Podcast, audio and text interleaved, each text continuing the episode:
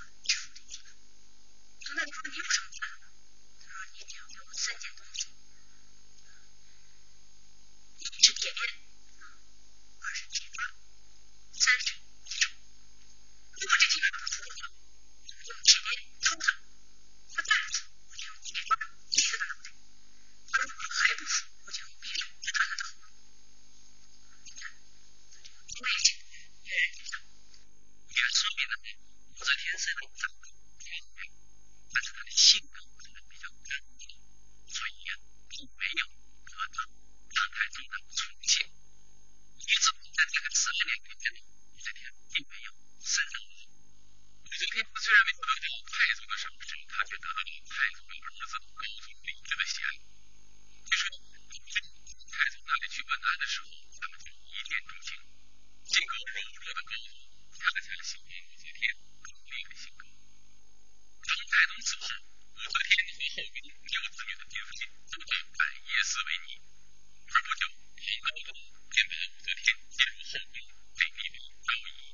那么这时候高宗呢，实际上呢，身边呢有李皇后，出身名门，有一个非常特殊的亲属妃。武则天在取得了公主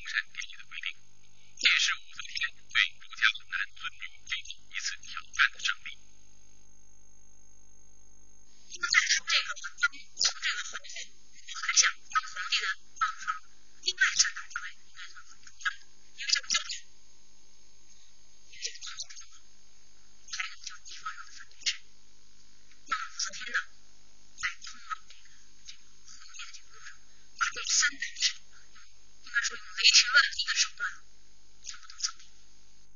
公元六百九十年，六十八岁的武则天终于正式登基，成为圣神皇帝，建立了大统朝。武则天为了这一天的到来，极有耐心的奋斗了三十年，可以说是很不容易的，一步一步的走上权力的顶峰。武则天执政时期呢，她做了一些事情，这些事情呢，应该是显示武则天的一个主要的根据。那么武则天的政绩呢，有这样几点啊：第一呢，积极发展生产，减轻人民负担。在当皇后的时候，肯定得高宗坚持的是，这里面就提到广